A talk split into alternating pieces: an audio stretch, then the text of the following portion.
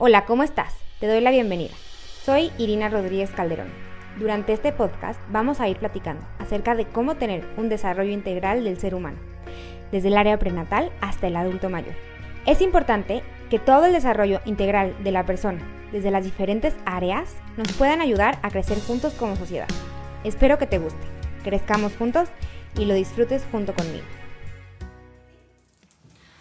Hola, ¿cómo están? Pues justo hoy quería platicar acerca de que hemos tenido ya varios videos en los que hemos estado platicando acerca de qué es lo que pasa con la educación, quién educa a nuestros hijos. Y a partir de eso salieron algunas dudas respecto a las escuelas. Y una de las dudas era, bueno, obviamente hoy en día que se lleva la, la escuela, o más bien el tipo de educación a través de línea, pero una de las dudas era qué iba a pasar cuando regresemos a la escuela normal, a la escuela presencial. Y justo a mí se me venían como muchas cosas a la cabeza y era si realmente las escuelas estaban educando, preparando a los niños para cuando salgan a la vida real.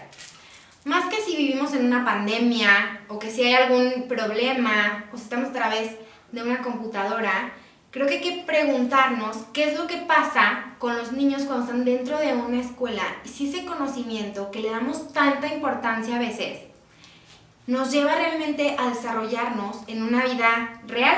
Y me refiero a real porque muchas veces nos topamos con que vamos en una carrera o vamos en la escuela y llegamos a un lugar y no nos podemos adaptar al 100% porque lo que vivimos en la escuela no es lo mismo a la vida real. Obviamente la escuela viene siendo algo cotidiano y algo de la vida normal, pero por ejemplo, cuando llegas a un trabajo, los niños, por ejemplo, están muy acostumbrados a pedir permisos, a que se les esté revisando constantemente el trabajo, a que hay una aprobación. Entonces, cuando nosotros como adultos estamos o hemos vivido bajo estas circunstancias, se vuelve un niño muy inseguro, un adulto muy inseguro cuando tiene que entregar un trabajo. Al principio generalmente los que salen de carrera están constantemente pidiendo la aprobación del jefe. Entonces, esto es como hacia dónde va mi pregunta. Si realmente las escuelas estamos preparando a los niños para la vida. Y yo creo que algo que me, me brinca mucho es esta parte donde el trabajo en equipo en la vida cotidiana es súper importante. Eso se ve en los países, en los en la, o sea, en cualquier carrera. Por ejemplo, los países tienen un presidente, pero tienen diferentes áreas, porque no son todólogos, ¿no? Está el especialista en educación, o el secretario de educación, el de turismo, el de relaciones, está, por ejemplo, también el de, el de salud. O sea, van tomando especialistas y los que creen mejores para estar junto con ellos en este en esta trayectoria de la, o sea, en la que van a estar frente a un país, porque evidentemente una persona no puede saber todo lo de educación y todo lo de salud, pero sí hay un equipo en el que ellos se van como apoyando. Y esto pasa con todos los trabajos. Generalmente cuando trabajamos tenemos que irnos apoyando de gente que tiene otras habilidades fuertes en lo que nosotros a veces no somos tan fuertes. Y eso a los niños y especialmente a la comunidad latinoamericana nos, cuenta, nos cuesta muchísimo trabajo porque estamos acostumbrados a vivir en un esquema de competencia, de quién es la mejor calificación, de cómo vamos a salir, quién va a estar en la escolta y esto lo vemos en niños desde preescolar. ¿Cómo lo vamos haciendo? Hablamos de diferentes métodos que van teniendo las escuelas, pero en general siempre eh, vemos que hay una comparación muy grande, ¿no?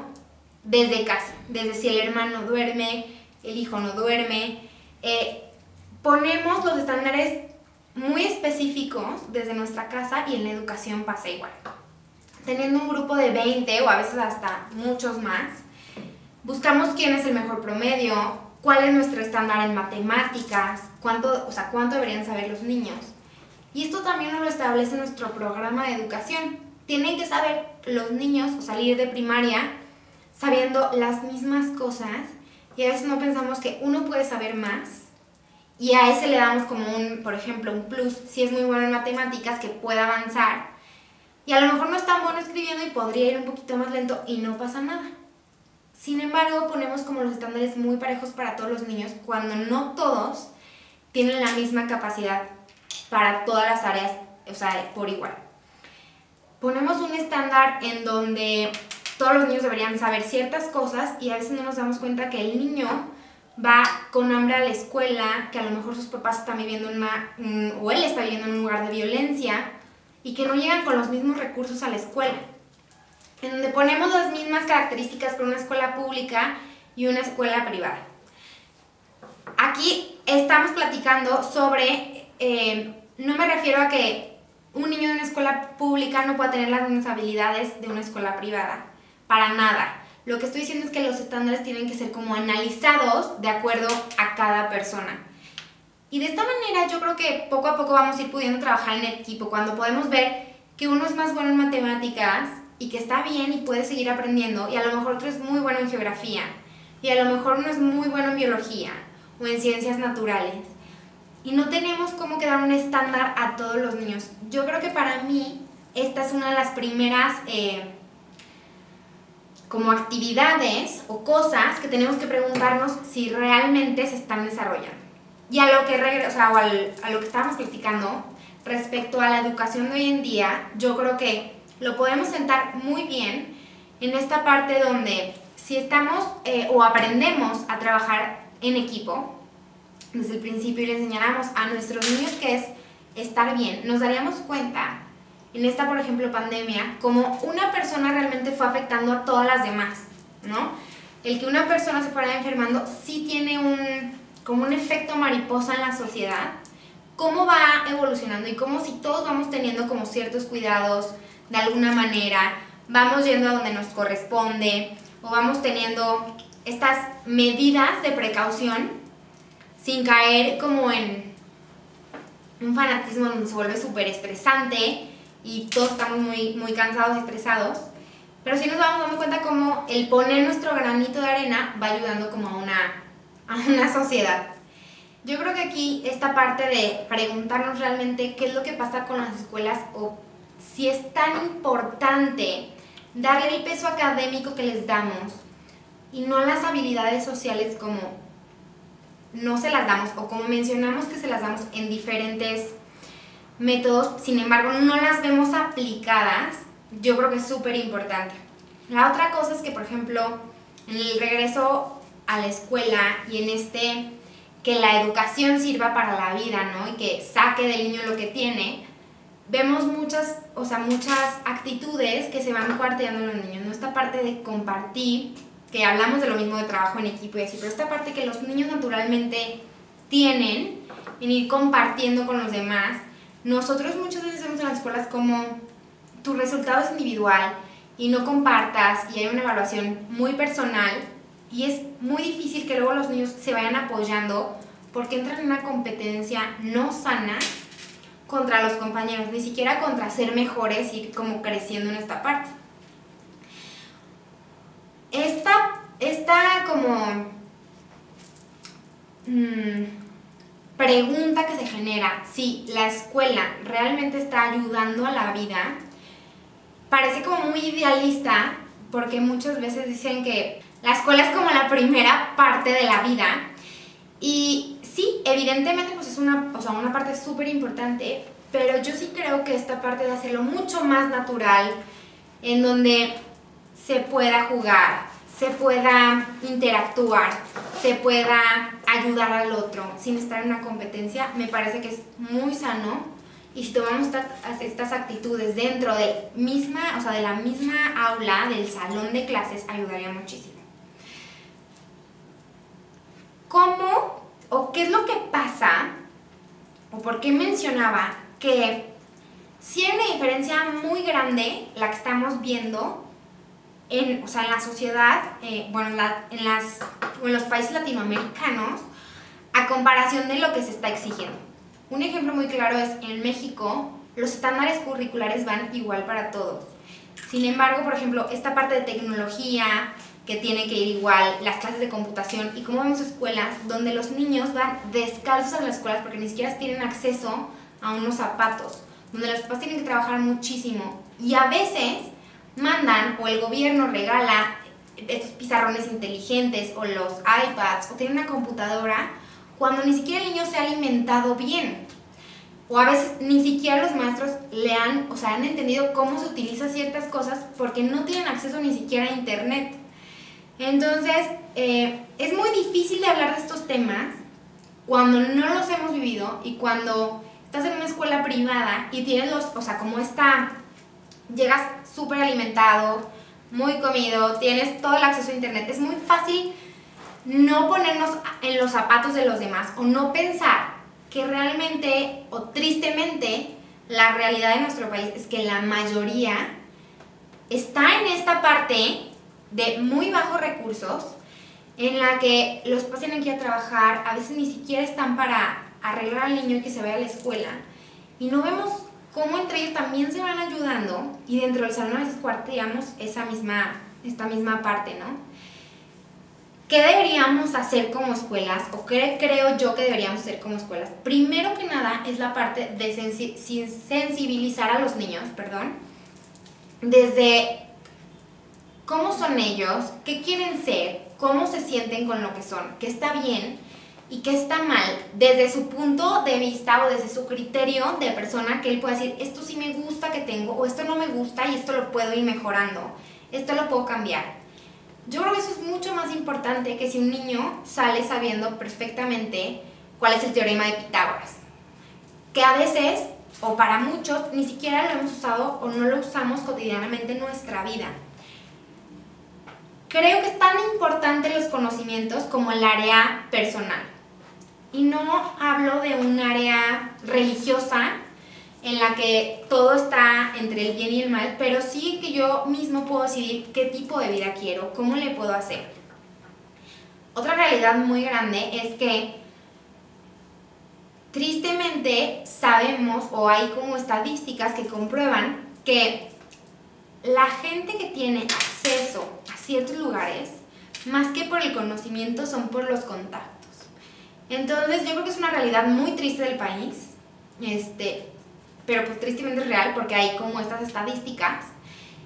Y le seguimos dando este peso tan importante al área académica y no al área de podernos comunicar bien, de saber qué es lo que quiero, qué es lo que respeto, cómo ayudo al otro, si voy bien o voy mal en, desde mi perspectiva, ¿no? O sea, si estoy haciendo bien las cosas, cómo puedo ir mejorando, cómo puedo ayudar a que el otro, si sabe más que yo, en, cierta, o sea, en ciertas áreas, donde a veces es mejor para unas cosas y seguramente el otro tendrá otras habilidades y que seamos esta parte emocional fuerte conmigo mismo que yo pueda decir, él es muy bueno en matemáticas y a lo mejor yo no tanto. Él es muy bueno escribiendo y a lo mejor yo no tanto, pero a lo mejor yo soy bueno dibujando eh, en, el área de música o incluso en, en matemáticas. O sea, depende mucho y podamos ser como equipos que vayan ayudando realmente a ir hacia adelante. Cuando vemos este tipo de actividades y este tipo de cosas, muchas veces nos damos cuenta que los conocimientos son muy buenos para ponerse en papel, pero es muy difícil que el niño lo pueda abstraer. ¿A qué me refiero? Que a lo mejor es muy bueno haciendo fracciones, este, pero luego no sabe cómo usarlas en la vida real. O es, es muy bueno escribiendo un ensayo, pero no se da cuenta que puede pasarlo eso hacer un discurso o hacer mucho más que simplemente escribiendo algo, a lo mejor informando a gente, ayudándole a los de su comunidad, pasando información. Creo que todo eso hay que como que poderlo evaluar. Y muchas veces el trabajo en equipo que vemos en las escuelas o los proyectos son muy concretos, muy dirigidos y ni siquiera es algo que realmente tienen o cumplen una necesidad. Cuando la necesidad realmente sale de la escuela porque sirve a la vida, a lo que me refiero es, vemos una necesidad en la comunidad. Hay falta de agua, o no hay tanta agua potable, este, y los niños pueden trabajar con un proyecto así, se pueden involucrar todas las materias y llevarlo a cabo, que al fin y al cabo es algo que nos afecta a todos. Cuando vemos una necesidad que mueve una, una zona específica, mi, mi propio entorno, como estos planes hablan, ¿no? Que primero hay que conocer la, la, colonia, la comunidad, luego a lo mejor este, mi ciudad entera, pero vamos como de lo chico a grande. A veces me pongo a pensar si realmente las escuelas se ponen a trabajar en lo que necesita la comunidad desde que son los niños chicos. Muchas veces esta parte se ve en las universidades o a veces se ven en las universidades y a veces son proyectos tan dirigidos para que pasen un examen o una evaluación que no se ve más allá. Y cuando los alumnos o los estudiantes llegamos a un área de trabajo real, nos damos cuenta que esto nunca pasó, porque lo más parecido que tenemos con la realidad pues son las prácticas profesionales. Y si nos ponemos a pensar, es muy poco el porcentaje que llega, o sea, o de nuestro país que llega a universidad. Y aún así, creo que limitamos mucho la parte de conocimientos y la parte como humana que se tiene que desarrollar. Entonces, eh, para mí creo que es muy importante que podamos empezar a trabajar desde, o sea, desde nosotros como maestros de cómo puedo ayudar a mis estudiantes a lo que necesitan. ¿Cómo puedo poner en contacto con los papás para ver qué necesitan? Yo como papá acercarme a la escuela y ver qué necesitan otros papás, los mismos niños, a veces hasta mis mismos hijos, porque a veces como papás no estamos listos para ver que mi hijo tiene una necesidad específica en la que lo puedo ayudar y nos cuesta trabajo como poderlos apoyar. A veces exigimos mucho o a veces exigimos muy poco. Entonces yo creo que esta parte de irlos conociendo, irlos observando, va a ayudar a que podamos integrar la parte educativa a nuestra vida real. Esta parte de, por ejemplo, si conocemos una persona que tiene alguna empresa o podemos ir a, incluso a tocar a puertas de empresas, hablar por teléfono, invitar a los niños a que vean, a que sepan qué se va haciendo. No nos tenemos que esperarnos hasta la universidad para hacer esto. Un niño puede ir descubriendo su vocación desde chiquito, conociendo diferentes áreas de trabajo, con estos proyectos, con este trabajo en equipo, con ver quién puede hacer y a veces nos limitamos a poner normas en el salón donde no te copies, cada quien está en su espacio, eh, pide permiso para ir al baño, uno a la vez, porque pensamos que van a platicar allá, los recreos son súper estructurados. Claro estamos hablando de una eh, etapa normal de la educación. Sabemos que va a haber ciertas medidas por toda la parte de salud que se necesita y toda la parte de salubridad que nos están pidiendo y que es súper importante, pero sin embargo, sí tenemos que plantearnos si realmente esto es diferente a lo que queremos o va a ser un poco diferente y lo que buscamos. Buscamos regresar a las escuelas para que haya niños mucho más sociales. Entonces yo creo que lo importante, que no estén conviviendo a través de una computadora, entonces yo creo que es importante replantearnos. ¿Qué es lo que estamos buscando en la escuela? Más que unos conocimientos. ¿Qué es lo que nos podemos ayudar como comunidad? y si esto se está logrando, para que realmente las escuelas y la parte de conocimiento se pueda aplicar pues en una vida cotidiana. Pues bueno, yo creo que es una, un tema muy importante que podamos reflexionar todos y estaría muy interesante que también nos puedas mandar tus comentarios de qué es lo que piensas tú que debería cambiar en la educación para que realmente te ayude a ti como persona, a tu familia y a tus hijos a adaptarse a una sociedad. Y bueno, estaremos en los siguientes capítulos hablando un poquito acerca de los métodos o filosofías educativas que tenemos para que veamos si realmente estas se adaptan a lo que quisiéramos o acerque a nuestros niños a lo que quisiéramos que fueran en un futuro.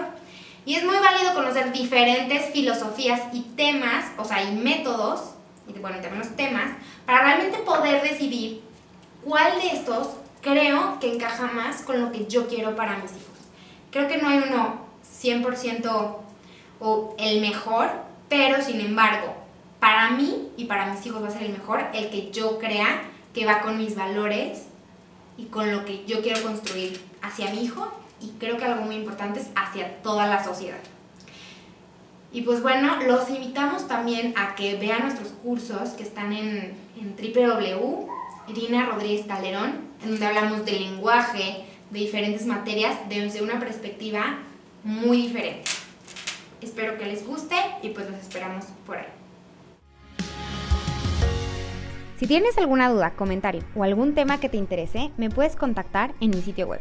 Estoy como irinarodríguezcalderón.com o en las diferentes redes sociales como Facebook, Instagram, TikTok, YouTube, Spotify, como Irina Rodríguez Calderón. Recuerda que somos una comunidad y estamos aquí para crecer todos juntos. Sin miedo y con fuerza, haz lo que amas y ama lo que eres, que nadie te detenga